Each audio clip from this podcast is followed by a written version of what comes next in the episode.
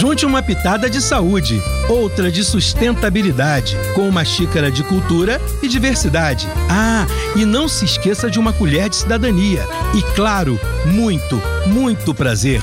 Com vocês, comida de verdade. Será que aquele biscoitinho água e sal que a gente acha que é saudável é tão inofensivo assim? Uma pesquisa inédita realizada pelo Instituto Brasileiro de Defesa do Consumidor, o IDEC, mostrou que em apenas um pacote desse biscoito contém pelo menos oito tipos de agrotóxicos diferentes.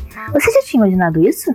Nosso modelo de produção alimentar é direcionado para a monocultura, onde se produz poucos alimentos que são usados no agronegócio e como insumos nos produtos ultraprocessados. Para manter esse tipo de produção, é utilizada uma quantidade excessiva de agrotóxicos, sendo que a maioria é altamente nociva para o meio ambiente e para todos nós. E o pior, eles usam uma técnica proibida em vários lugares do mundo, a pulverização aérea, que afeta não só o solo, mas tudo que está ao redor.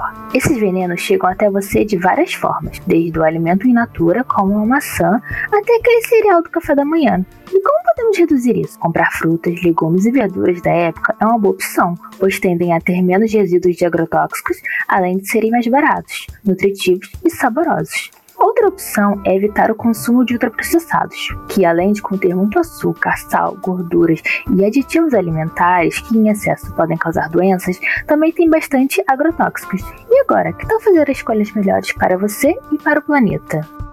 Comida de Verdade, uma produção da Rádio Erge com o Instituto de Nutrição da UERJ, em parceria com a UF, o FRJ, Unirio e Conselho de Segurança Alimentar e Nutricional do Estado do Rio de Janeiro. Realização: Centro de Tecnologia Educacional, CTE.